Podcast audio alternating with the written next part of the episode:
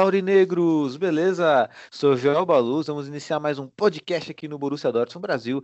Mas antes de iniciarmos esse maravilhoso podcast, eu peço para você, irmão Aurinegro, torcedor Aurinegro, que possa compartilhar nosso conteúdo, pois isso ajuda muito, muito a nossa página a crescer, beleza? E também inspira a nós trazer conteúdo para você. Então, editor, roda a vinheta! Schmelzer, Lewandowski jetzt mit der Flanke in die Mitte, die kommt nicht schlecht. Schieber, Reus, Reus in die Mitte, wir machen rein. Tor, Tor, Tor, Tor, Tor, Tor, Tor, Tor, Tor, Und Tor für Borussia Dortmund. den Asphalt, 3 zu 2. als Wir rasten alle aus. Als gäb's ein Lied, das mich immer weiter durch die Straßen zieht. Komm dir entgegen, mich abzuholen, wie ausgemacht, zu derselben Uhrzeit, am selben Treffpunkt wie letztes Mal.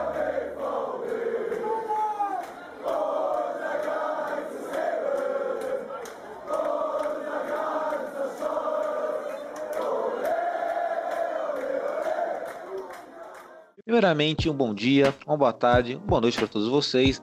Na nossa riquíssima mesa virtual de hoje, eu estou na presença do nosso querido editor, diretor do Borussia Dortmund Brasil, Renan Arede. Boa noite, Rê, tudo bom? Boa noite, Elito. Boa noite, galera. Tudo tranquilo. Tudo tranquilo, né? Hoje tá uma quarta-feira bem agradável, né, Rê, no futebol. Vamos falar bastante sobre isso, inclusive hoje também, né? Boas notícias hoje, né, que nós vimos aí no futebol acontecendo, né, pela perspectiva aurinegra, é claro. Mas, Rê, qual que é o seu destaque inicial? Hey, Jude. E Jude, né? O Jude, né? Nosso querido Jude Bellingham, que muito bem falado aí no nosso podcast, vem falado muito bem dele. Será que agora teremos um comentário contrário ao, né, a esses elogios? Vamos saber daqui a pouco aí. E também estamos à presença da nossa querida Thalita Vel, que ela que fez a participação especial e agora é integrante vitalício do nosso podcast. Boa noite, Thalita, tudo bom? Boa noite, Joel. Boa noite, Renan. Tudo certinho com vocês? Opa, melhor agora, Thalita, com certeza. Thalita, seu destaque inicial. Lucas Piszczek. Olha só, hein? Luca Piszczek, que é o nosso. Eu considero o Piszczek o nosso capitão, né? Tem o Marco Reus, né? Mas eu considero o Piszczek o nosso capitão também. Se fosse titular sempre, né? E talvez, talvez seja isso que a Thalita vai falar, não sei o que ela vai falar dele, mas se fosse capitão sempre, se fosse titular sempre, por que não ser o capitão do nosso time? Bom, mas é, diante desse destaque inicial aí, né, vamos destacar o nosso prato principal do nosso podcast, que não poderia ser diferente, que é o embate entre Borussia Dortmund e Wolfsburg. Pois é, amigos, o que parecia impossível tornou-se possível.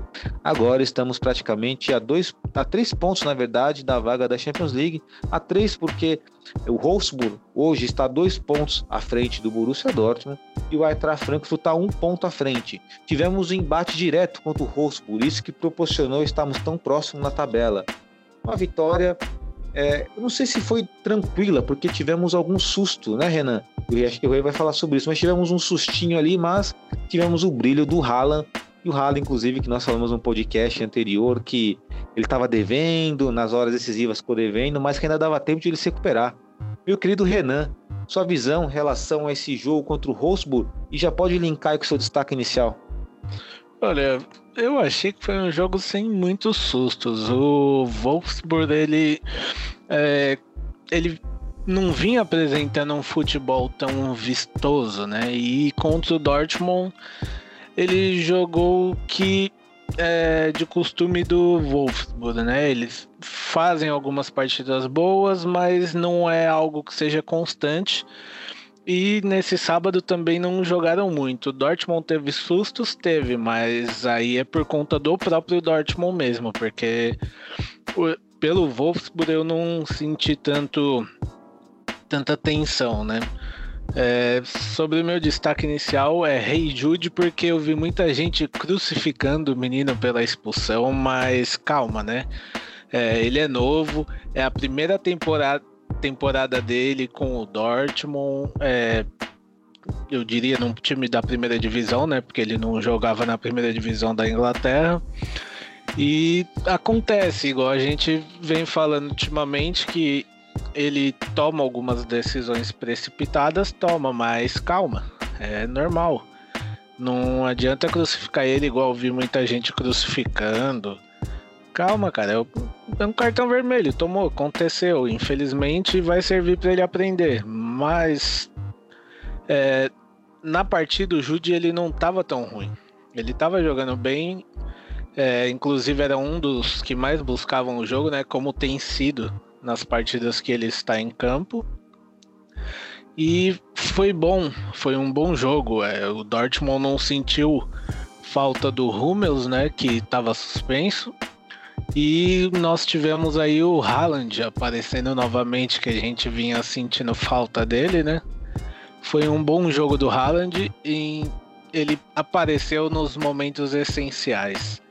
Primeiro gol foi uma, um recuo de bola, né, da zaga do Wolfsburg, que ele captou ali no momento e a gente sabe que o Haaland, quando corre, dificilmente alguém para ele. E ele pegou e no cara a cara com o goleiro a gente sabe como, como funciona. Já no segundo gol, né?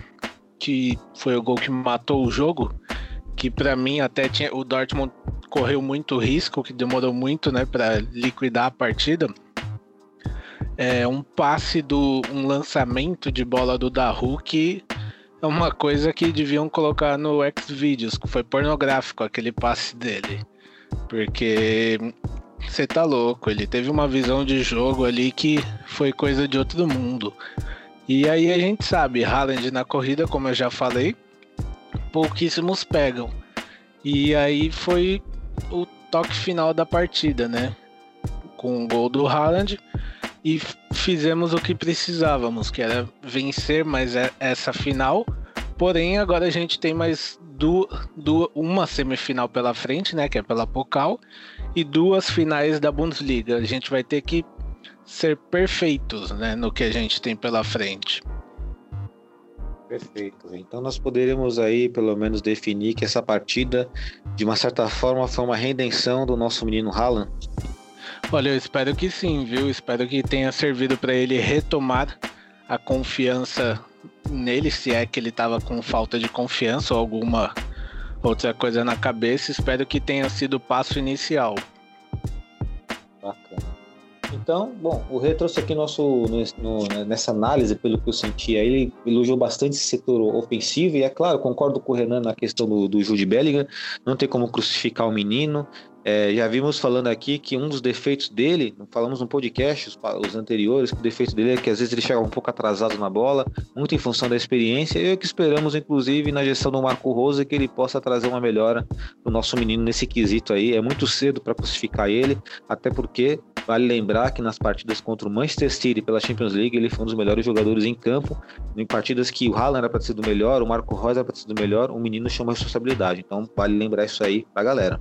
Sim, e a gente pode esperar isso do Rose porque a gente tem aquela velha situação. A gente tá com um interino lá. Ele não, não tem a mesma experiência que um Rose vai ter para orientar o Jude, né? Então a gente pode esperar é, um crescimento e uma melhora do Jude nas mãos do Marco Rose. Legal, a expectativa é sempre muito alta em relação a isso. Bom, e agora eu vou passar a bola para nossa querida Talita. Talita, sabemos que Nesse jogo contra o Wolfsburg, o Borussia Dortmund teve sim uma atuação muito boa no sistema ofensivo, mas também teve no seu sistema defensivo. Será que o sistema defensivo teve algum responsável para essa atuação muito boa no sentido individual, Talita? E já eu... pode linkar com o seu destaque inicial. Eu tenho certeza que sim. É, eu sinto muito assim quando o Pichek está em campo que ele assume uma responsabilidade além do normal, sabe? É, ele é um jogador sempre preciso, ele sempre está orientando o time, é uma pessoa que corre, né? Com a idade dele, a gente fica até impressionado com a potência que ele tem durante o período de jogo e é uma pessoa que dá a garra em campo, né? É, a gente não tinha o Hummels, como vocês já disseram, e eu senti assim que a gente não sentiu falta do Hummels mesmo, né? E isso foi uma coisa muito boa em comparação à nossa zaga, né? Que tava com o nosso digníssimo americano e eu senti assim que tava tudo dominado lá atrás, sabe? Que o Pichek botou ordem e que fez o jogo fluir, né? Tanto que sempre quando ele tá em uma, uma boa potência, sempre quando ele tá é, acreditando nele mesmo, a gente consegue sentir isso dentro de campo. E eu tenho certeza que com o Rose ele vai ficar ainda melhor e que vai conseguir evoluir ainda mais, né? Como a maioria dos jogadores vai conseguir. Em verdade, concordo com a, com a sua análise, Thalita. Inclusive, é, não sei da sua opinião, mas fora o Pichek, você também percebeu uma melhora no, no Akanji, no Manuel Akanji? No... Porque assim, tivemos a ausência do Rumas, o Rumas é muito importante, mas parece que o Akanji também cresceu durante esses últimos jogos, você não acha, Cleiton?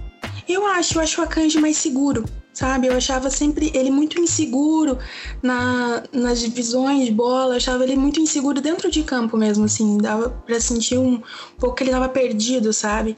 E eu acho que essa confiança, que ele foi conquistando essa confiança, né, conforme foi é, jogando. Acho que a parceria dele com o Rummels está bem legal. Eu acho que eles estão entrando em uma sintonia que eu via quando o Rummels jogava com os Bottas, né? Então, algo assim que eu tô sentindo. Não crucifico o Akanji, né? Como é, alguns torcedores crucificam. Eu acho que ele tem que evoluir, claro, né? É uma. O nosso setor é um pouquinho complicado lá atrás, mas eu acho que ele tem melhorado a cada partida e isso tá passando uma confiança tanto para pra gente, né, como torcedor, quanto para quem tá em campo com ele, sabe? Que todo mundo pensava, putz, ó, o Akanji tá indo na bola, não, não vai dar boa. Agora a gente olha e fala, não, o Akanji vai conseguir. O Akanji vai chegar nessa bola, ele vai fazer o que ele tá sendo pago para fazer, né? Mas eu vi uma evolução muito grande nele e isso é muito, muito bom, né? Porque sempre a gente tá com um zagueiro no DM, então é, tendo um zagueiro com confiança que nem o Akanji tá, é só somando pra gente. O engraçado nisso tudo que assim, né? É essa confiança que o Akanji passa e automaticamente isso contagia todo o sistema defensivo é, é, é, tão contagiante que até o próprio Hits hoje, não sei vocês, tá? Vocês podem me responder aí, Renan, Thalita, né?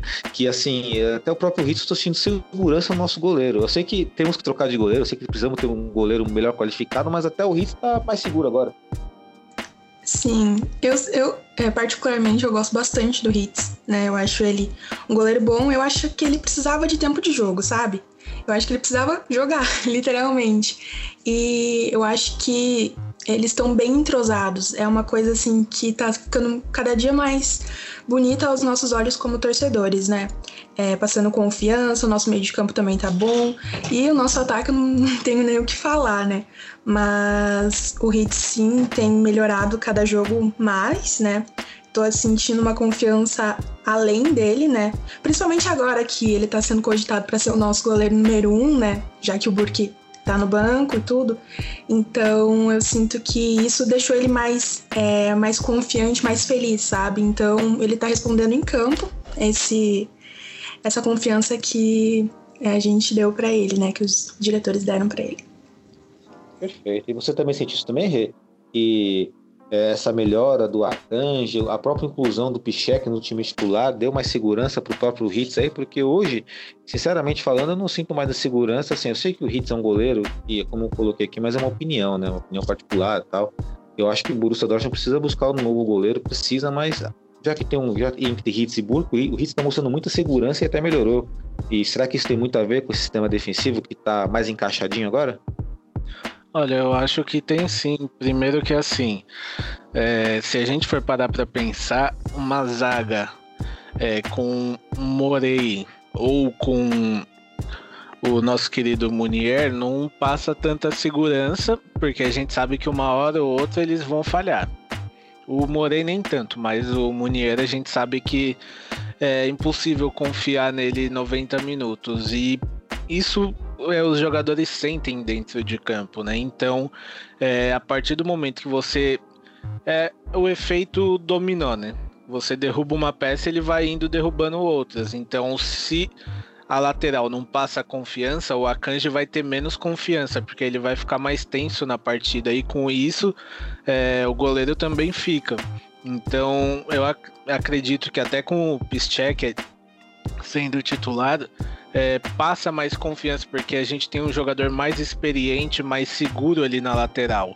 É, para jogar com o Hummels e Akanji, o Akanji tá jogando do lado de dois caras que são experientes e passam segurança, então ele vai se sentir mais seguro com isso, né? E a mesma coisa o Hitz. Se o Hitz vê ali que o os quatro ali, os dois laterais, os dois zagueiros deles estão segurando o baque, ele vai ter mais segurança na hora de pular numa bola, na hora de dar um soco numa bola. Então isso é bom. Legal. E no bate pronto para vocês dois aí, Pichek, vocês renovariam? Fácil. Com certeza. Nem que seja só mais uma temporada para ver o que rola, mas eu, eu renovaria, até tendo em vista o que a gente tem de opção, né? Eu concordo com o Renan. Eu acho que era uma renovação que daria um certo alívio pra gente, sabe? Uma, uma confiança de que na próxima temporada a gente ainda teria esse suporte que o Pichek tá passando atualmente. Engraçado que, assim, essa atuação do Pichek, ela só mostra uma coisa, um grande erro da diretoria, que foi a contratação do Munier. Porque não tinha necessidade do Munier, de fato, se você tem um Pichek. Não tinha necessidade nenhuma, né? Impressionante. Ah, não. E quando a gente tinha o Akanji, ele entre ele e o Akanji, ele ainda saía melhor que o Akanji, é que o Akanji é mais novo, só que a gente tinha um Akanji mais meio do que lateral, né? Então contava também. Akanji não, o Hakimi. Hakimi, isso. E agora também tem um, um, outro detalhe também nessa partida que foi muito interessante, é mais para fechar também essa análise nossa, que é pelo lado do Wolfsburg. Wolfsburg que estava brigando com nós aí diretamente, tá brigando para essa vaga pela Champions, até que tá dois pontos à frente ainda. Mas é, eu reparei na, na atuação individual do zagueiro deles lá. Agora não sei se pronunciaria o nome dele certo, é, é ele é francês, que é o Lacro. Não sei se vocês repararam na atuação dele, mas ele é muito cogitado para ser nosso zagueiro. Não sei se isso vai se consolidar com a janela de transferências, né, na próxima janela de transferência, mas é, visando se ele fosse um futuro zagueiro nosso, você gostou do que viu dele, ou Renan e Thalita? Ou para vocês não, não viram nada demais? Olha, é, estatisticamente ele foi o melhor jogador em campo do Wolfsburg né? Então, ele foi muito preciso em alguns momentos. Eu acho que seria uma boa contratação pra gente. Olha, concordo com a Thalita, porém, é, o Build e o Kicker noticiaram que ele quer renovar o contrato dele e não quer sair de lá. Então, acredito que é, as chances dele vir não são tão grandes. É uma pena, né? Se viesse seria muito bom. Espero que isso mude com o tempo, porque assim, dentro de campo, eu reparei do Rosburg foi a atuação individual dele, achei que ele não afinou pro Haaland. O Haaland, né, ele, ele é genial, né? Então, uma hora que ele escapa, né? Mas não é só culpa do, do Lacro, no caso, né? O primeiro gol foi culpa do Baku, que recuou a bola muito mal pro, pro Brooks. Acho que foi pro Brooks ou foi pro próprio Lacro, agora não tô lembrado. Ele mas... recuou a bola igual o fim do nome dele. Baku, exatamente. E olha que o Baku jogou bem, ofensivamente o Baku jogou bem, né? Menino, joga pelos lados ali, faz lateral direita, faz meia direita. Mas assim, eu não vi o Lacro pelo menos afinando pro Haaland, que eu achei bem interessante. Mas com essa notícia suéria que joga um, um baldinho de água fria, né? Mas espero que isso mude. Até porque nós precisamos de zagueiro, né? Porque o Akanji tá bem, mas temos que lembrar da, né, já da, da condição do Rummels, né? Que por mais seja um ótimo zagueiro, mas também a idade está chegando, tem a questão da condição física. E também lembrar que a gente tem três competições e vai chegar um momento que a gente vai precisar usar eles, né? Exatamente. E falar em competição, né? A Bundesliga, no atual momento, é a classificação da Bundesliga, é o Bayern de Munique na primeira colocação com 71 pontos. O virtual campeão praticamente precisa de um empate para ser campeão, para se consagrar campeão pela nona vez seguida. Pela segunda colocação, o RB Leipzig com 64 pontos. Ou seja, vamos enfrentar um RB Leipzig ainda brigando por algo. Na terceira colocação, o Wolfsburg com 57 pontos. Na quarta colocação, o Frankfurt com 56. Na quinta colocação, nosso amado, querido Borussia Dortmund com 55. É, bom, é aquilo, né? O que parecia impossível é possível. Mas, na opinião de vocês, aí vamos roubar essa vaga de quem? Do Wolfsburg ou do Frankfurt? Renan? Olha, eu acredito que a gente rouba a vaga do Frankfurt. Tá, eu concordo com o Renan, do Frankfurt. Só, só rapidinho, ainda que a gente entra na Bundesliga, né? É, esses dias foi anunciado que o Bayern contratou o nosso querido Nagelsmann, né? Do RB Leipzig. Verdade, verdade. E eu vi muitos torcedores do Dortmund já falando que agora pronto, agora a gente não ganha mais nada e não sei o que. Eu queria lembrar a todos esses torcedores que são muitos deles, inclusive, duvidam do potencial do Marco Rose com o Dortmund. É, é aquela história, né? A, a grama do vizinho é sempre mais verde, né? Eu queria lembrar que assim, se a gente for pôr um do lado do outro, é, o Nagelsmann tinha mais dinheiro, mais investimento no Leipzig. E qual time foi mais adiante na Champions? O Gladbach. Não foi o Leipzig dele. Então a galera tem que começar a acreditar um pouquinho mais na nossa casa e esquecer a casa do vizinho. Porque é um bom técnico? É.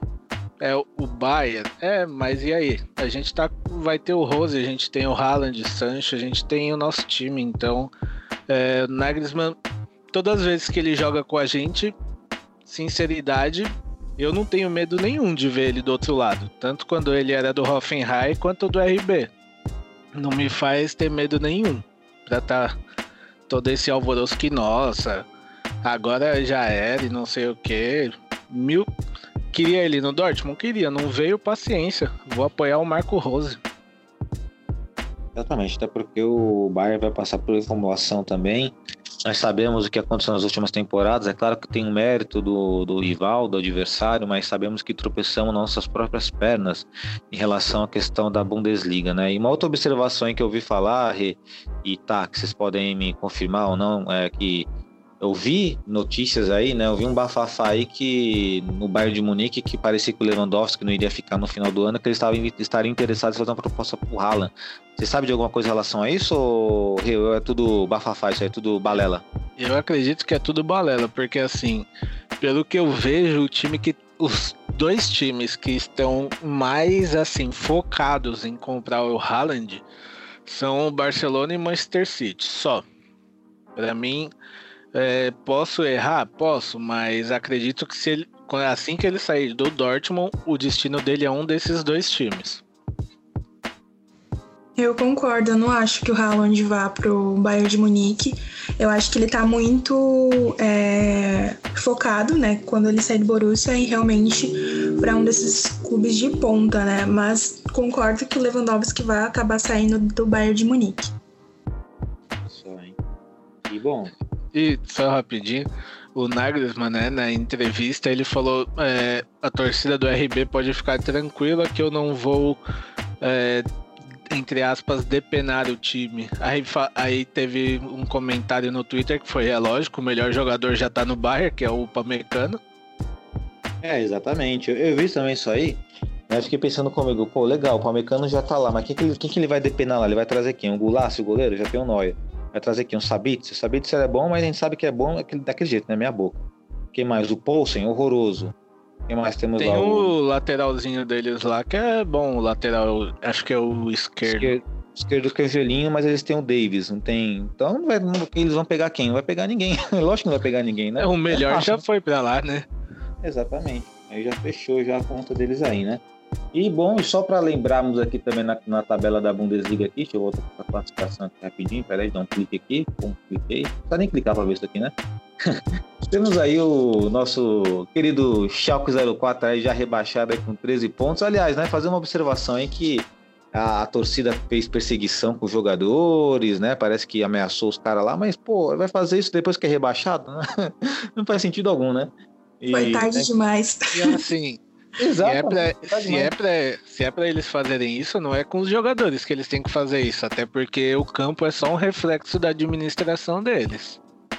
Exatamente. Engraçado, agora eu vou comentar, fazer um comentário, fazer um fofoca aqui com vocês aqui, né? Que eu tava conversando com um, um amigo bávaro, né, que torce o Bayern de Munique, né, que tá falando, poxa, o choque caiu, pô, fiquei com pena e tal, né, eu, eu perguntei pros autornegros, viam os autornegros também falando isso, né, poxa, mas não é ruim o choque, a Bundesliga ser um choque? Uma resposta para essa galera aí, não sei se vocês compartilham, mas eu dou risada que o choque caiu e quero que ele permaneça na Série B para sempre, isso é a minha opinião, ele fica lá uns 15, 20 anos lá, não sei a opinião de vocês. Não, eu não vejo diferença nenhuma do Schalke na Bundesliga e, não, e na Bundesliga 2. O Schalke não jogou essa temporada. Qual que é a diferença dele estar tá na Bundesliga na Bundesliga 2? Ele que fique lá por muito tempo, tá louco? Por mim, ele pode cair pra terceira divisão, que não tá nem aí. Só para avisar quem tem dó, principalmente aurinegros, igual eu já falei aqui no podcast, quando teve um jogo após o atentado no ônibus do Dortmund, os ultras do Schalke estavam pedindo pro cara que explodiu a bomba ser solto. Então eu vou ter dó disso aí? Vou nada. Exatamente, né? Até porque nós, nós como torcedores do Borussia Dortmund, assim, nós tentamos assim trazer o máximo da cultura, né, dos torcedores alemães de lá para cá. Eu sei que é muito difícil trazer isso, é do outro lado do oceano. Mas tem uma coisa que nós fazemos perfeição, entendemos perfeitamente a rivalidade entre Borussia Dortmund e Schalke 04. Até por isso, né, por assimilar essa cultura, né, queremos que o Schalke pode censurar, editor, pode censurar, Rê, que vai a merda. um... por... Censura nada, deixa por eles ir a merda mesmo. ai, ai. Aí vamos, vamos seguir aqui, vamos virar a página aqui. Antes de entrar no, no, mérito aqui da, do giro pela UEFA Champions League, que foi jogos tão quentinhos né, pra gente comentar, né? Tô bem cedo pra comentar também esses jogos aí. E é futebol, né? Nós amamos futebol, temos isso em comum, todos nós aqui na mesa virtual e também você está nos ouvindo aí, amamos futebol e queremos falar sobre tudo. Mas eu preciso saber do palpite de vocês aí em relação à semi aí da, da Pocal aí contra. Ah, eu vou, vou arriscar a pronúncia aí do Rostain Kiel né, na semifinal aí da nossa querida Pocal aí, que vai ser no sábado às 15h30. Na ordem, Renan e tá. O que, que, você acha dessa partida aí? É um palpite. Pode ser palpite seco, longo, o que você quiser. Olha, eu acho que é uma partida, como a gente estava conversando até aqui antes, né? Para mim é uma partida muito perigosa, né? Porque querendo ou não, eles a gente tem um adversário aí do outro lado que tá jogando a Bundesliga 2, tá quase vindo para a Bundesliga e eliminou nada mais nada menos do que o favorito do, da Pocal, né, que é o Bayern. Mas ainda assim eu acredito em Dortmund, vou de 2 a 1. Um. 2 a 1, um, perfeito. E você, tá? Eu concordo com o Renan, vai ser um jogo bem complicado, vai ser um jogo puxado, mas eu aposto em 2 a 0 pro Borussia. 2 a 0, legal. Bom, também aposto numa vitória. Inclusive, como eu nunca vi esse time jogar na minha vida, eu nem analisei os jogadores, ainda preciso analisar. Uma vergonha ter analisado, hein? Eu tô reconhecendo o meu erro aqui. Preciso analisar melhor o time até para fazer um, um pré-jogo decente também, né? Acho que a base contra o Bayern é um bom jogo para assistir. Mas para ver se tem algum moleque lá, algum jogador especial lá, de repente pode ter alguém bom ali, quem sabe, né? Capitalizar jovens, jovens promessas, né? Já que o Borussia Dortmund ama fazer isso, né? Então, por que não? Né? Mas aposta a, também vitória. E, também, e graças a Deus a gente vai, não vai precisar do OneFootball. Ah, verdade. Putz, é verdade. Isso é, Aliás, isso... pode falar, tá? Isso é bom, não precisar, que olha, tá difícil ultimamente. É, isso que eu ia perguntar para vocês, já que o Rê, o Rê puxou esse assunto aí do futebol, né? É transmissão, é Bundesliga, é campeonato alemão, também faz parte, então. É, dessa transmissão do OneFootball, o que, que tá desagradando a vocês aí? Ah, a narração, os comentários, eu acho meio vago. Eu acho que eles é, tendem a comentar muito sobre o Bayern de Munique num jogo que o Bayern não tá jogando, sabe? E isso me irrita um pouco como torcedora. Você? Pra começar assim, é, é, falando, eu não assisto mais os jogos na um futebol porque assim, o delay é muito grande tá diminuindo, mas ainda é muito grande. É, as narrações não. Sei lá, eu não consigo gostar da narração também. E o, o aplicativo você não consegue transmitir pro Chromecast pra assistir na TV. Tipo, é, às vezes você, você não quer ligar o HDMI, você não quer ligar o computador, você só quer transmitir pro Chromecast, que é muito mais fácil e a gente ainda não tem essa opção. Verdade, é. Concordo com. Posso assinar embaixo também. O que eu mais reclamo é em relação ao delay, né? Tipo, a galera tá comemorando o gol e eu tô no meu campo ainda. Falar, aí não tem graça, né? É, isso é muito chato, principalmente pra quem. É, eu, particularmente, fico muito no, no Twitter. E às vezes eu sei do gol porque o Dortmund postou que saiu o gol e não, futebol ainda não. Então eu tenho assistido os jogos via multicanais que lá tem as transmissões em inglês, espanhol e português de Portugal. E as transmissões não tem delay nenhum, pelo menos. Ora, pois, preciso adquirir isso também, hein? Legal, bacana. Aí depois vamos conversar sobre como esses multicanais aí, se a gente conversa mais em off e traz aí também a possibilidade para nossos torcedores aí como dica. Bom, e agora vamos virar a página agora. Agora é o momento onde, onde eu vou brilhar, pois farei o Champions! Ótimo. Eu tenho um talento natural para música, vamos lá. Champions League, semifinal aí, tivemos Real Madrid contra o Chelsea, 1 a 1 e tivemos hoje a vitória do Manchester City contra o PSG 2 a 1 lá em Paris. Nós vamos pela ordem, vamos pela ordem, que é mais gostoso pela ordem aí. Vamos Real Madrid e Chelsea. Né? Eu faço a, vou fazer a pergunta de praxe aqui, mas vocês desenvolvem aí conforme vocês sentiram da partida, conforme o coração de vocês mandarem. Mas esse resultado era o que vocês esperavam? Esse 1 a 1 Porque foi um jogo bem equilibrado. Assim, vai, não vou mentir, na minha análise, pessoal, eu acho que o Chelsea foi melhor, mas foi um a um ali, né? Foi né, o mando de campo do Real Madrid, né? O jogo foi na Espanha, mas eu acho que o Chelsea jogou melhor. Não sei para vocês, mas o que, que vocês sentiram dessa partida aí, começando pelo período do Renan? Olha, foi um jogo bem disputado. O Real Madrid começou mal a partida, tomou o gol, né, com o nosso querido e conhecido Pulisic, ainda que para mim eu não sinta saudades dele particularmente. E compartilho também do que o Joel já falou aqui no nosso podcast, que é Reina será é, vai ser melhor do que o Pulisic.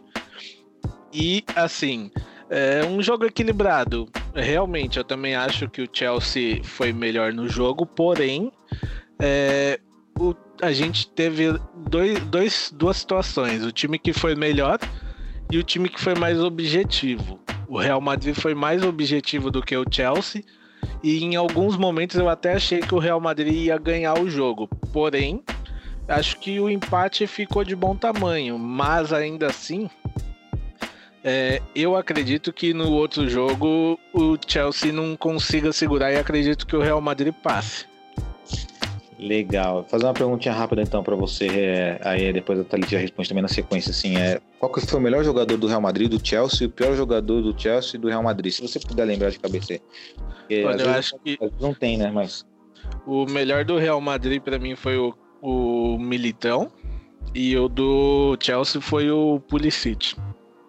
E queria falar que Timo Werner, pelo amor de Deus, hein? Não é, jogou então, nada queria tocar exatamente. Eu joguei essa pergunta aí exatamente falando do Timo Werner, que pra mim não jogou nada. Impressionante como ele correu errado. Inclusive, inclusive foi até divulgado hoje um, um pedacinho de uma conversa do Giroud com o Courtois na volta do intervalo que o Courtois tá zoando um ataque do Timo Werner que ele fala: ah, o Timo, só estiquei o pé assim e já peguei.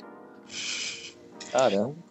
É, o Timo tem é, deixado o torcedor do Chelsea bem triste com a sua contratação, né? É um jogador que não tá rendendo, é um jogador que tá é, deixando muito a desejar. E, meu Deus, gente, ele corria para não chegar nas bolas. Meu Jesus, nunca na, vi isso. Na verdade, o Timo Werner, para mim, Renan, ele tá devendo futebol desde a. É, de quando ele já. na reta final dele no Leipzig. Dali em diante ele parou de jogar. Olha, é, até para a própria Thay, né, que acompanha bastante a seleção alemã, o, eu, eu, colocaria que o Werner tá, tá devendo desde a Copa do Mundo. é, o Werner, ele foi uma promessa, né? Eu não considero ele mais uma promessa.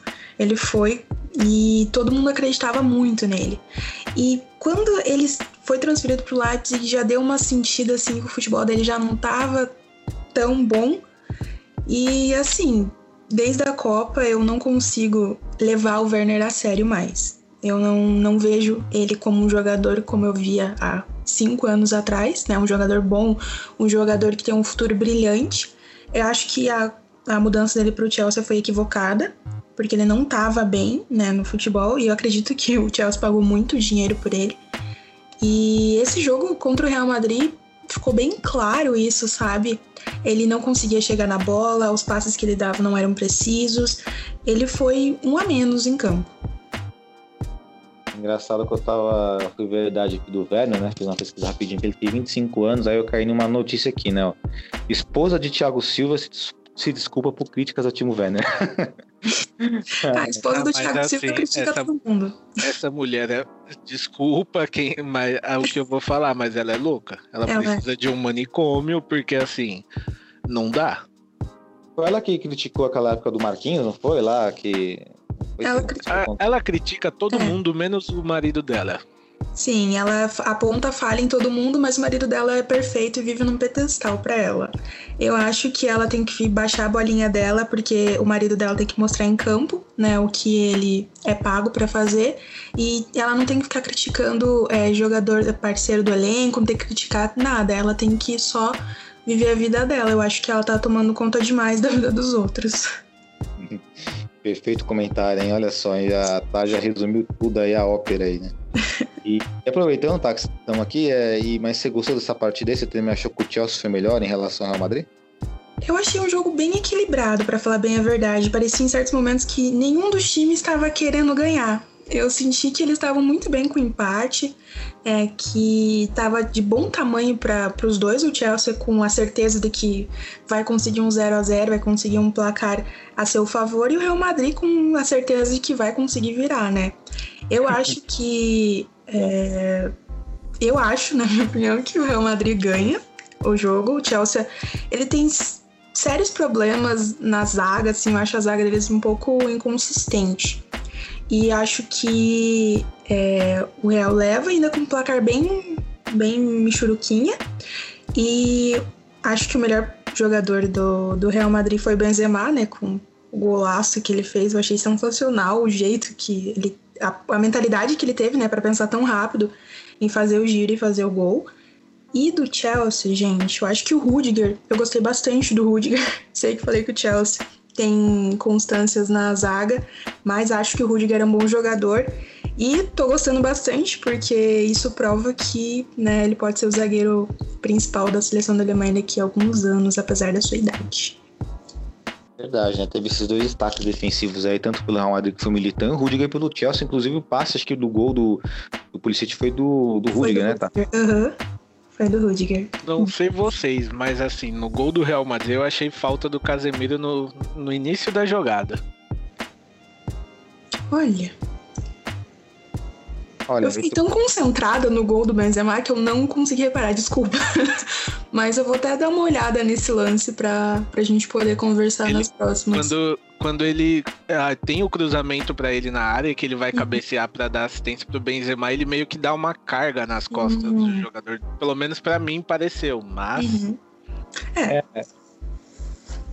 eu tive também essa impressão também dessa carga, inclusive foi até um motivo de debate lá no, no grupo lá, né?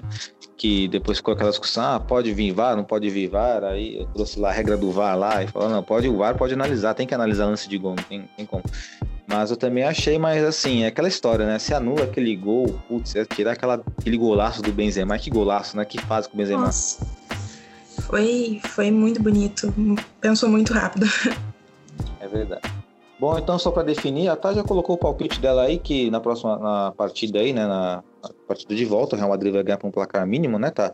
Uhum. Eu acho que 1x0 ainda é um pouquinho com sufoco. Legal. E você, Rê? Olha, eu acredito aí num 3x1 pro Real Madrid. Caramba, eu vou ser do contra de vocês dois hoje, hein? Eu vou colocar um empate aí, ó. Mas um empate que a, a Tá me trouxe essa, essa ideia de um 0 a 0 aí. O Chelsea vai segurar lá.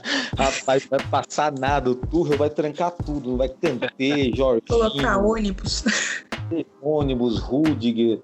Vai, vai colocar todo mundo lá. Você vai ver. O Tuchel, eu adoro o Tuchel. Eu acho o Tuchel um puta treinador assim. Eu gosto pra caramba desse cara. Eu queria dar um abraço no Tuchel. Tenho saudade do Tuchel. ai. É o único treinador que, depois do Klopp, que me traz muitas saudades. O restante, nenhuma saudade. É claro que agora esperamos aí, né, o Marco Rose seja diferente de tudo isso. E agora vamos para um jogo que não é menos, que não é menos interessante, né? Que é o, o jogo entre PSG contra Manchester City. Olha, eu vou ser bem sincero com vocês que estão nos ouvindo, os nossos torcedores aurinegros, e também sincero com Renan, Catar, que é o seguinte. Ah, cara, eu quero que o PSG se exploda, sabe? Eu gostei bastante do resultado, mas como eu tenho que analisar de forma racional aqui, né?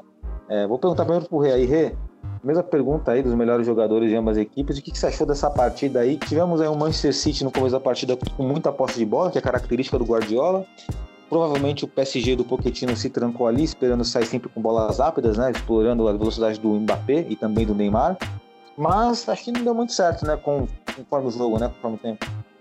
Olha, assim, é, primeira coisa, é, admiro muito o Guardiola porque, igual eu já falei no grupo mais de uma vez, cara, ele, o time do Guardiola está jogando sem atacante e tá ganhando.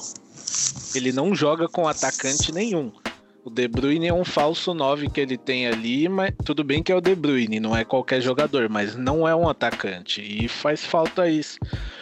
É, PSG, ele é um time que ele é um time incompleto, compartilho da sua opinião, quanto mais eles se lascam melhor, mais eu dou risada.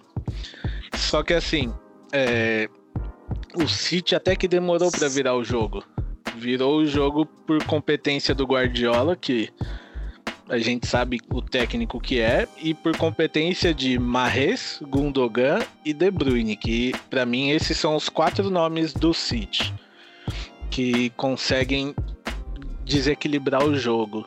E assim, é, o City deixou o PSG cansar. Ele deixou o PSG, PSG jogar, atacar o quanto quis e no segundo tempo é, conseguiu o resultado com um gol de falta que, assim, desculpa, mas nunca mais ele vai acertar aquela falta. Porque ele colocou a bola no meio de, de dois jogadores. Ele, foi incrível a falta, mano. Ele bateu num lugar que ninguém imaginou que ele bateria. E assim, após o City marcar o segundo gol, o PSG se desequilibrou. O time perdeu a concentração. É, o, o nosso menino, né? O menino da mídia brasileira, o melhor do mundo, perdeu a cabeça, tomou amarelo e não, não ajudou o time. Mas ele é o melhor do mundo, não tudo bem. É, o Mbappé também não, não jogou bem hoje. É, para mim, o destaque do PSG hoje foi o de Maria. E do City, para mim, o destaque é nosso querido De Bruyne, que para mim merece a bola de ouro dessa temporada. É, como, como jogou bola o De Bruyne, né? Você bem destacou aí a atuação do Gudogan foi muito boa também a atuação do o Marrez, assim, o Marrez eu sempre gostei muito dele. Confesso que a Premier League não estou acompanhando como antes. Sempre gostei muito desse, dessa individualidade do Marrez um contra um. E me surpreendeu esse gol de falta. Achei inclusive quem ia bater o De Bruyne, até pelo primeiro gol. Achei que tava, né? O De Bruyne tá com moral e tal, mas surpreendeu tudo, surpreendeu todo mundo. O Marrez foi lá e mandou uma bola ali na fenda ali. Agora fazer uma pergunta objetiva, Rê. Primeiro gol, você achou que foi falha do Navas ou não foi falha do Navas? Eu não achei falha não, porque assim, era um cruzamento, né? E tinham dois jogadores do City vindo, então acredito que os jogadores do City próximo é, meio que não fizeram ele ter a reação certa. Não achei falha, mas também não. Como, como disse o nosso querido Lúcio, o Hits pegava, hein? o Hits pegava. Eles, eles palmaria pra frente, mas pegava. Isso aí sabe disso aí. e você, querida Tá, o que você achou dessa partida aí do PSG contra o Manchester City aí, trazendo a sua visão sobre a partida e também sobre os melhores em campo? Eu achei que o que o Renan falou foi muito válido. Eu concordo com a parte de que o City deixou o PSG cansar. E eu adoro essa estratégia que o Guardiola tem em deixar o time da casa cansar deixa cansar que uma hora eles vão acabar bobeando e uma hora vai sobrar um espaço para fazer os gols, né? E é, eu acho que o. Principalmente, tô falando do City, principalmente o Gundogan tem mostrado um futebol que é surreal. Eu tenho acompanhado algumas partidas do City, né? E o Gundogan sempre é destaque, o Gundogan sempre tá em todas as bolas, é um jogador preciso e eu sinto muita falta dele. Eu acho que ele seria um jogador incrível no Borussia, mas eu tenho certeza que ele evoluiu muito, muito no City, que o Guardiola tá deixando ele cada vez melhor, sabe? Tá moldando muito bem ele. É, eu acho que a partida foi merecida, a vitória do City foi merecida. Eu acho que foi uma partida um pouco complicada e que o Mbappé ficou muito apagado. E concordo com vocês na parte do Neymar. Eu acho que às vezes sobe um pouco a cabeça dele essa esse Ney Day, né, como todo mundo fala. Todo mundo fica nessa expectativa e eu acho que ele é um pouco descontrolado nessa parte. Tanto que quando o jogo começa a perder, eles começam a perder o controle do jogo, ele já começa a agir mais irracionalmente. E acho que isso é um grande defeito dele. Que você pode perceber que toda vez que o PSG tá perdendo ou que tá sendo é, coagido ali dentro de campo, né? O Neymar vem e dá um show ou outro e acaba ou sendo expulso ou levando amarelo, sempre ficando mais apagado mesmo, né? Meu destaque é, no PSG foi o Florenzi, né? Eu acho que ele é um bom lateral, acho que jogou bem o jogo, né? Foi uma, uma apresentação que eu achei interessante. Eu tava entre ele e o Verratti, mas preferi escolher um lateral, acho que a partida dele foi boa. E do Manchester City, eu acho que o Gundogan, eu não, não consigo não ver o Gundogan como um destaque nessa partida. Tudo bem, né? De Bruyne fez gol, maravilhoso, o Mahrez também, mas acho que o Gundogan é, merece esse destaque. Quero destaque, eu, destaca, eu poderia destacar de forma negativa aí o Foden, que errou um gol na cara do gol ali, um, assim, né? De frente pro gol, na verdade. Esse maluco aí só serviu pra foder nossa vida, só. Porque de resto, eu, hoje ele perdeu uns 4 ou 5 gols tranquilamente, que se fosse contra a gente ele tinha acertado. Eu acho que ele é super, super estimado não acho ele um bom jogador. Não acho que ele é tudo isso que a mídia fala. Eu acho que ele tá jogando e com o Guardiola como técnico é fácil, né? Ter um técnico tão bom te orientando e com um time também que o City tem, não é muito difícil jogar em alto nível, né? Engraçado que eu, assim, se fosse o Guardiola, não sou, né? Mas né, quem sou para falar do Guardiola, mas eu teria colocado ali um Gabriel Jesus ou um Sterling no lugar do Foden ali, pelo menos quando o PSG tava. O Manchester City tava com um a mais. Né, até pra colocar mais velocidade ali, tem um cara que finaliza melhor. O Jesus é um cara que finaliza bem, joga pelos lados. Mas ele, estranhamente, salvo engano, acho que ele fez quantas substituições? O Guardiola fez uma? Foi o Zinchenko pelo Cancelo? Ele fez duas, acho.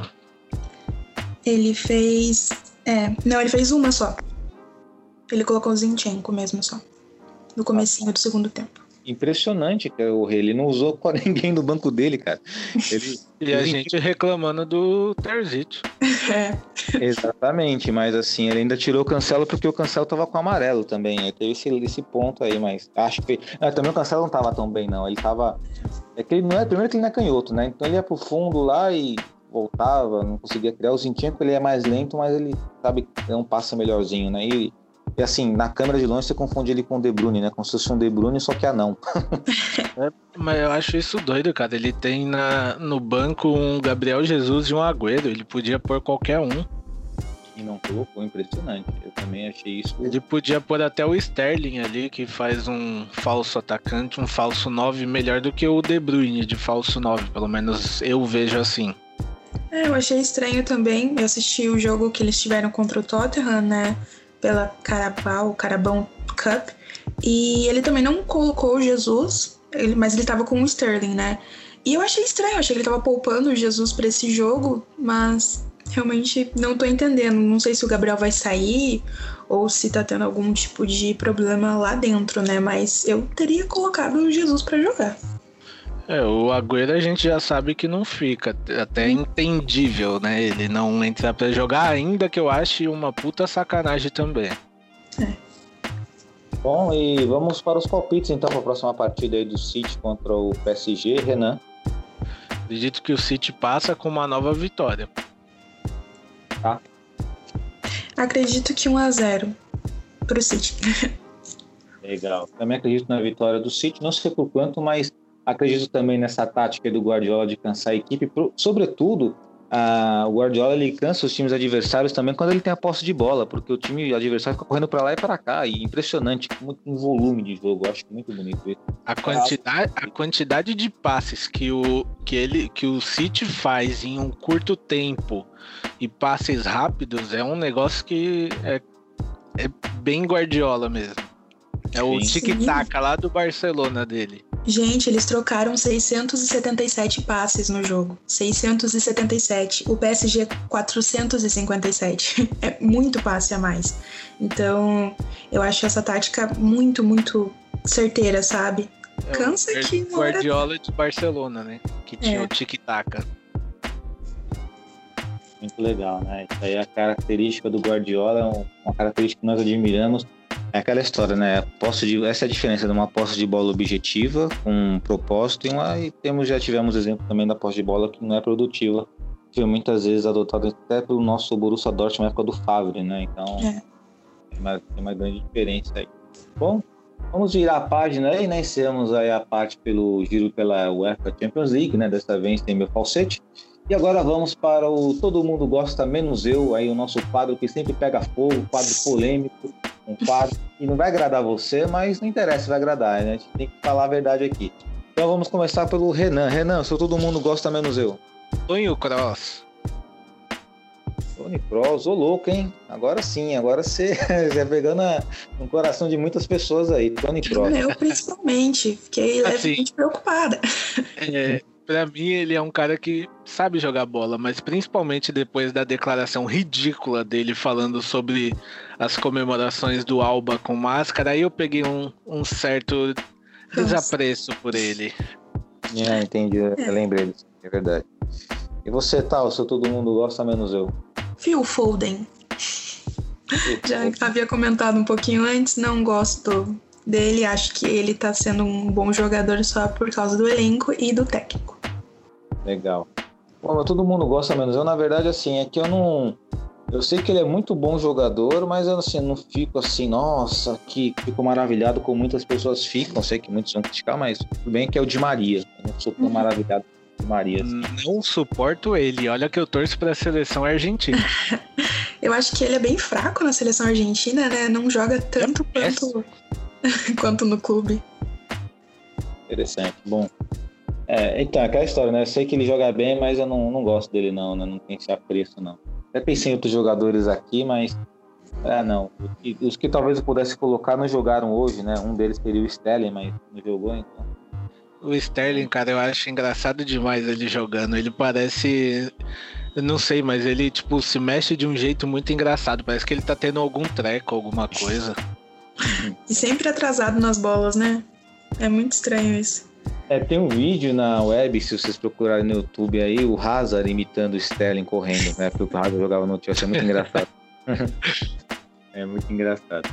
Bom, e agora vamos para o quadro que é o oposto do Todo Mundo Gosta Menos Eu, que é o quadro Merecia Mais, onde nós trazemos a justiça divina para o jogador de futebol que, por um acaso, poderia ter sido um pouquinho melhor, mas aí o destino não deixou. E você, Renan? Olha, o merecia mais de hoje vai para um conhecido nosso que se chama Balerd. Eu Ah, acho que ele merecia um pouquinho de chance aqui. E eu, assim, apesar dos apesares, eu queria ter visto mais dele. E você, tá? Kai Havertz. Eu acho que ele não tá sendo aproveitado do jeito que ele deveria ser e ó, tenho certeza que ele tem tudo pra ser um grande jogador. Olha, interessante, né? O Kai Havertz aí que era um, é um jogador que até agora, né? O, às vezes escala ele de, de um meia mais para trás, como um volante, né? Para sair de jogo, meia. Mas talvez ele como falso 9 seria a melhor solução ali para ele, não sei. Mas concordo com você, ele está sendo mal utilizado aí no, no Chelsea. Bom, meu merecia mais aqui. Galera, você acredita que eu tô pensando. Ah, então, lembrei do meu merecia mais, o Fedabí que eu lembrei. O volante, o Merino, né? Que hoje joga na Real Sociedad. Eu acho que o Merino era um jogador que poderia ter mais chance lá na época do Borussia Dortmund, quando jogou. Eu gosto do futebol dele, acho que ele tá se encaixando hoje melhor, né? Bom, falei Merino, né? Só sei que eu falasse Isaac, minha conexão cairia aqui do podcast. Mas Ô, rapaz, aí tá de brincadeira, Isaac. Ai, ai. dando continuidade aqui, né? O quadro faz justiça, né? Esse quadro não é tão polêmico, mas ele faz justiça. Normalmente a gente traz jogador mais antigo, mas a gente focou na molecada aí. E vamos para o quadro aí. O quadro Por que não deu certo? E o Renan já deu um spoilerzinho aí, bem básico, que é o Baled, né? Nosso menino Baled aí que jogou no nosso Borussia Dortmund, depois transferiu para o Marcelo porque não foi aproveitado no Dortmund. É aquela questão, por que, que ele não deu certo, querido Renan? Por conta do Favre, né? Porque o Favre nunca usou ele como zagueiro e quando, se eu não me engano, usou uma vez e ele entrou aos 90 minutos de jogo. Eu não esqueço, porque naquele dia eu falei que se eu fosse o Balerd e o Favre me mandasse pro jogo aos 90, eu ia mostrar o dedo do meio na cara dele e ia mandar ele dormir. Porque isso é uma puta sacanagem você colocar um maluco aos 90 minutos de jogo. Mas, como eu falei, merecia mais chances e não deu certo por conta do Favre. O Favre nem sequer deu chances dele é, demonstrar algo, né?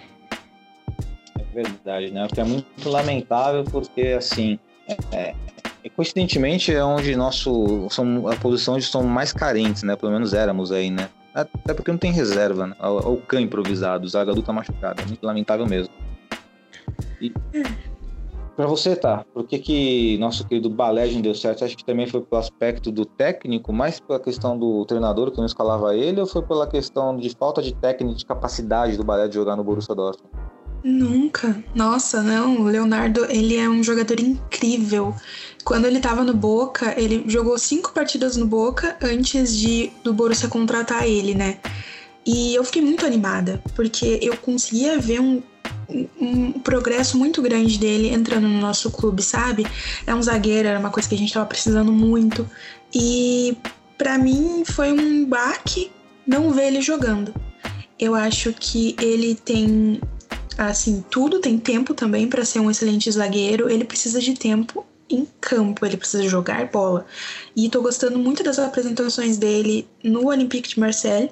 Acho que ele tá jogando bem, a torcida do Olympique também tá gostando, ele tá bem enturmado com o elenco e isso me deixa um pouco preocupada, porque afinal ele tá emprestado, né, pro Olympique, mas eu tô começando a acreditar que ele vai acabar ficando por lá.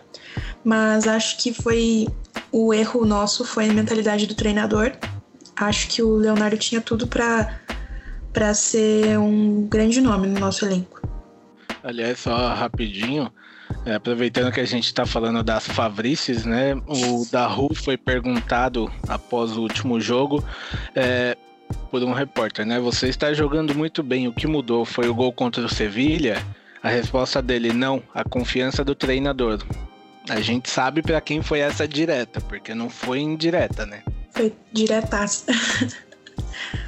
Mas eu acho que isso influencia muito, sabe? A gente pode ver uma evolução de todo o elenco.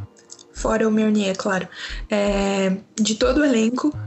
E, é, que eles têm ganhado uma confiança, sabe? A mais. Eles têm acreditado no futebol que eles têm. Então, é, com o Rose, isso com certeza vai evoluir ainda mais. Eu acho que o entrosamento vai ser maior. E eu queria muito mesmo, de coração, que o Ballard ficasse no Borussia, que ele voltasse, que ele tivesse um espaço para jogar. Mas não, não sei se isso vai ser possível mais. É, tomara, né? Até porque seria até, inter... até aceitaria um sistema com três zagueiros, com zagueiros de verdade, né? Sem o querido Khan de zagueiro, porque o Khan é volante. Totalmente. É, como volante saiu bem mal, né? Contra o Manchester City, mas enfim. Ah, então é isso, né? É, é, bom, minha opinião também é exatamente, tem que assinar embaixo, não tem, é clichê falar isso, mas é muito em função do, das decisões do Favre, assim como o Favre queimou, o Baled também queimou outros jogadores nossos, e ainda bem que saiu, porque pelo menos com o Tercite, que não tem tanta responsabilidade assim como né, o profissional ali à frente, mas ele pode arriscar um pouquinho mais. Né? nessa que ele arriscou um pouquinho mais, podemos notar um futebol do, do Morei, podemos reparar no futebol do Daru crescendo. Infelizmente, o Brandt talvez tenha sido o único jogador que tenha decaído de verdade. Né? O próprio Reina, que caiu também, voltou a jogar um pouquinho melhor. Então, esse papel do Terzic foi importante nesse contexto para dar pelo menos aí uma noção para o Rose trabalhar melhor aí esse nosso Borussia Dortmund. E esperamos aí com o Balé, esperamos com os zagueiros de origem aí para suprir nossas carências. E agora vamos virar mais uma vez a página e agora vamos para o nosso último quadro, que é o quadro Giro pelo Mundo, onde nós fazemos, trazemos aí algum destaque pelo esporte na totalidade, né? Sempre focando no futebol, mas pode ser qualquer esporte aí. Isso fica né, a decisão dos nossos integrantes da mesa virtual e com a Rê, com o Rê e com a Tá, né? Rê, meu querido, seu giro pelo mundo. O giro pelo mundo hoje vai para um goleiro aí que se chama Donnarumma. Será que é uma bomba relógio? porque a gente sabe que ele já teve muitas e muitas polêmicas com o Milan, né? E a mais recente foi no último jogo. É, acabou o jogo, o Milan perdeu e ele apare... surgiram imagens após o jogo dele rindo, brincando, logo após o apito final do jogo, né? E a gente sabe que para torcedor isso aí é um tapa na cara, né? E não pegou bem e a gente a relação dele com a torcida já tá bem desgastada, né? E ele até agora não, não sabe se renova ou não com o Milan e tá bem conturbado o ambiente entre os dois, né? E assim, eu fui pesquisar um pouquinho mais a fundo sobre ele e olha, pasmem, adivinha quem é o empresário dele? Alan? Raiola? Raiola, o próprio, olha só. Então, assim, eu acho que a gente. Eu entendi muita coisa após descobrir essa informação, né? É, mas ele vive se metendo em confusões. Para mim, uma das piores foi ele ter ido na festa do Milan com uma camisa azul. Então, é, então eu diria que ele é uma bomba relógio. Espero muito que o Dortmund nem sonhe em tentar contratar ele. Ah, que ele passe muito longe da Alemanha em si, porque eu não acho uma boa influência ele como jogador. Se ele tá mostrando isso no Milan, né, que é um clube que, uh, que o fez, né? Imagina com um clube que contrata ele. Então não, não boto muita fé também, não. Só um adendinho de giro pelo mundo hoje, né? Fazem seis anos que o Dortmund eliminou o Bayern de Munique na semifinal. É, dentro da casa deles foi aquele famoso jogo dos mosaicos da torcida do Bayern com Batman e Robin, né? A gente empatou o jogo em 1 a 1 gols de Lewandowski e Aubameyang. E nos pênaltis é, eles perderam por 2 a 0 e foi delicioso essa, essas penalidades, né? Que quem perderam os pênaltis foram é, Xavi Alonso, Felipe Lan, que os dois escorregaram na hora de bater o pênalti. É, Neuer perdeu o pênalti também.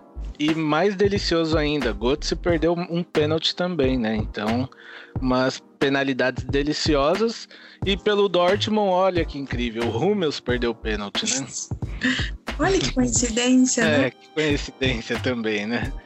E a gente eliminou eles e fomos para a final, que infelizmente a gente perdeu a final, né? Faz parte. O importante é eliminar o Bayern de Munique. É que chave de ouro o título, né? Se viesse aquela, é. temporada ali, mas infelizmente não deu. E, e querida Tá, seu, seu destaque pelo Giro pelo Mundo. Meu destaque vai para o único time brasileiro que perdeu ontem o seu jogo na Libertadores, o Santos. Vieram com tanta moral pro jogo, né? Mesmo após perder pro Corinthians e perderam pro Boca lá na Argentina, né? Eu acho que tá acontecendo um problema muito grande lá dentro, né? Mas tá sem técnico, então, né? Que esperar? Apesar que a gente também não tá com técnico e estamos ganhando, né? Então. Aliás, aliás, aproveitando que você entrou no assunto, é. No Santos a gente teve uma prova de como a gente vive com realidades distintas, né? Porque o treinador do Santos, ele que pediu para ser mandado embora, pediu a demissão, desligamento, é, porque após o clássico, é, torcedores do Santos foram na porta do, da casa ou prédio onde ele mora protestar, soltar fogos e ele falou que ele não precisa disso. Para quem vive cobrando, né, que as torcidas da Europa vão até o CT. É verdade, né? Imagina lá na Europa como é que é o profissional ia ver isso, né? Cara, é... Bora rápido o pessoal da Europa sabe que eles não precisam se prestar a isso, né? Sim, sim. E o Santos complica a situação dele na Libertadores, né? Porque é a segunda que ele perde no grupo, né? E num grupo bem difícil, inclusive. É, situação complicada é pro brasileiro Santos aí, né? No, na Libertadores da América, né? Sempre estamos na expectativa por uma boa campanha dos brasileiros. É o que se espera, pelo menos, numa primeira fase. É, ele tá em último, né? No, no grupo C, que é o grupo deles, né? Onde tá, tem Boca Juniors, Barcelona e The Strongest. É, levou quatro gols nesses dois jogos, no caso, né? Dois em cada. E acho que, olha, não, eu não acredito em uma classificação deles, não.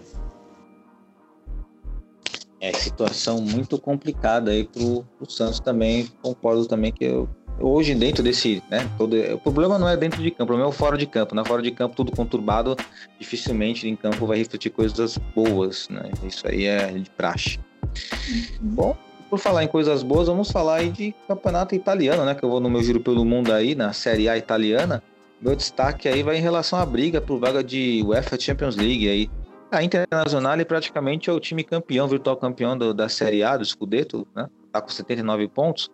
E atrás da, da Internazionale vem um monte de time colado aí brigando por vaga na Champions, ó, pra vocês verem. Da segunda colocação até a sexta colocação nós temos Atalanta com 68, Napoli, Napoli com 66, Juventus 66 e Milan 66 e Lazio 61. A Lazio acho que tá, tá fora dessa briga, tá? Então Milan, Juventus, Napoli Atalanta brigando aí por vagas na Champions League aí.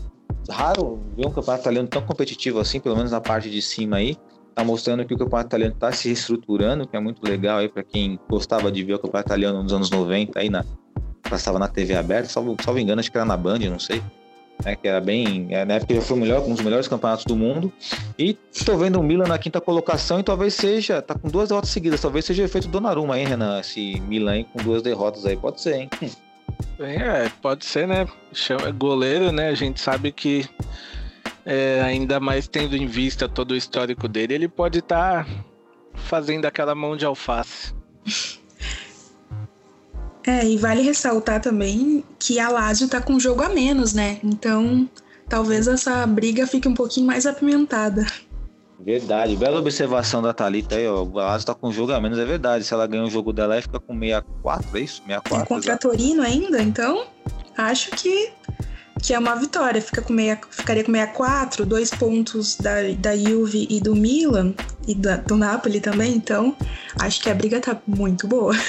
Aliás, é, tá... aproveitando que a gente tá na Itália, estão dizendo por aí que Cristiano Ronaldo tá repensando a vida dele, hein? E se ficar fora de uma Champions, ele cai fora, isso não tenho dúvida, não. Ele tá querendo voltar pra, um, pra, um, pra ex-casa dele lá atrás, não é? E não é o Real Madrid, hein? Manchester United. Exato. É, seria uma, uma, uma diversão a mais ver Cristiano na Premier, né? Seria, eu acharia bacana porque assim, ele tem muita identificação com, com o Knight, né? Embora foi a, no Real Madrid que ele fez de fato a, a história dele, né? A lenda dele no Real Madrid, mas ele é legal ali no Manchester United, sim. Mas, mas aí será, será que o United aguentaria um ego de Cristiano Ronaldo e de Cavani junto? Acho difícil. Porque eles estão quase renovando com o Cavani. É, o Cavani primeiro vai ter que ceder a número 7 para ele. Então, a mudança começa aí. Se aguentar um ego dos dois juntos é complicado. É bem complicado mesmo. É, vamos ver como é que vai se desenrolar isso aí, né? Até porque o Cristiano ele tinha objetivos na Juventus, só não era, era claro, era Champions. Ele ganhou o campeonato italiano, artilheiro da Série A e tudo mais. Mas sabemos que isso, né, a nível do Cristiano Ronaldo, é, é considerado um insucesso, né? Ele foi lá para ganhar a Champions. E tem esse risco de não, não ir para Champions, mas acho que vai, viu? Acho que o Milan tá numa dessa decadência aí. A Lazio é que pode assustar mais, talvez. Posso estar errado, palpite, né? Eu acho que classifica Inter, Atalanta, Nápoles e Juventus. Não sei vocês. Compartilho isso, não compartilho? Compartilha essa opinião? Também, também. Acho que vão, eu acho muito difícil a Juventus ficar de fora. É, eu acho que só se acontecesse algo muito grave para eles ficarem de fora. Mas eu acredito que seja essa mesmo a classificação da, dos italianos para Champions. Perfeito, meus amigos. Bom, e agora estamos chegando ao final do nosso podcast. Se tivesse aqui uma plateia, aquela que tinha no Jô Soares, diria: Ah, porque o podcast foi muito bom, foi muito gostoso aí. Né? Tivemos opiniões pertinentes, tivemos bastante informação né? sobre atualizando tudo que está acontecendo no futebol. E vamos para o momento final, vamos para as considerações finais. E eu vou passar a bola para o nosso querido Renan. Agradecer todo mundo que ouve a gente, agradecer a Thalita, você, Joelito, mandar um abraço pra galera que não pôde comparecer hoje aqui no nosso podcast. E vambora, né? Virar a chavinha que sábado é dia de semifinal da Pocal. É, porque Bundesliga agora só no outro final de semana, lá pro dia, se eu não me engano, é dia 8 de maio só. Então tem um tempinho aí pra gente descansar da Bundesliga e agora é focar nessa semifinal. Isso aí, foco total na semifinal aí, vamos né, plasmar boas energias pro nosso amado Borussia Dortmund para essa semifinal de Pokal. E agora passar a bola para nossa querida Talita. Talita, suas considerações finais. Eu quero agradecer a todo mundo que escutou a gente e quero agradecer a vocês por terem né, me deixado participar desse programa. Eu acho que uh, tudo que a gente levantou foi muito, muito, muito pertinente e muito importante. E, gente, esse final de semana é aniversário de Julian Brandt, tá? Então estou torcendo para ele fazer o golzinho dele aqui na Pocal e dar essa classificação pra gente. Ah, interessante. Agora eu sei porque o nosso Baby Gabi tá tão feliz essa semana aí. É aniversário do Brandt aí, né? Tá, nós que agradecemos, viu, a sua presença aqui. Como você sabe, sempre é bem-vinda. Nossa participante vitalícia aqui do nosso podcast, viu? Obrigada. Bom, e minhas considerações finais aqui, né, é deixar um abraço também para todos que nos ouviram até esse presente momento aí, né, que é vocês que nos inspiram a trazer sempre conteúdo aqui para o nosso podcast, para nossas redes sociais. Deixar um abraço também especial para os nossos queridos participantes de podcast que não, não estiveram presentes aqui hoje por motivos pessoais. Um grande abraço no coração de todos, também da nossa presida Mayara Batista, todos, todas as pessoas que fazem parte desse trabalho, né, mas sempre lembrando que o abraço especial é para você que nos ouve aí, beleza? Um grande abraço também para os nossos integrantes da mesa virtual aqui presentes, Rê e Tá. E é isso aí. Até semana que vem. Vamos torcer para o nosso Borussia Dortmund em semifinal da Pokal e. Valeu!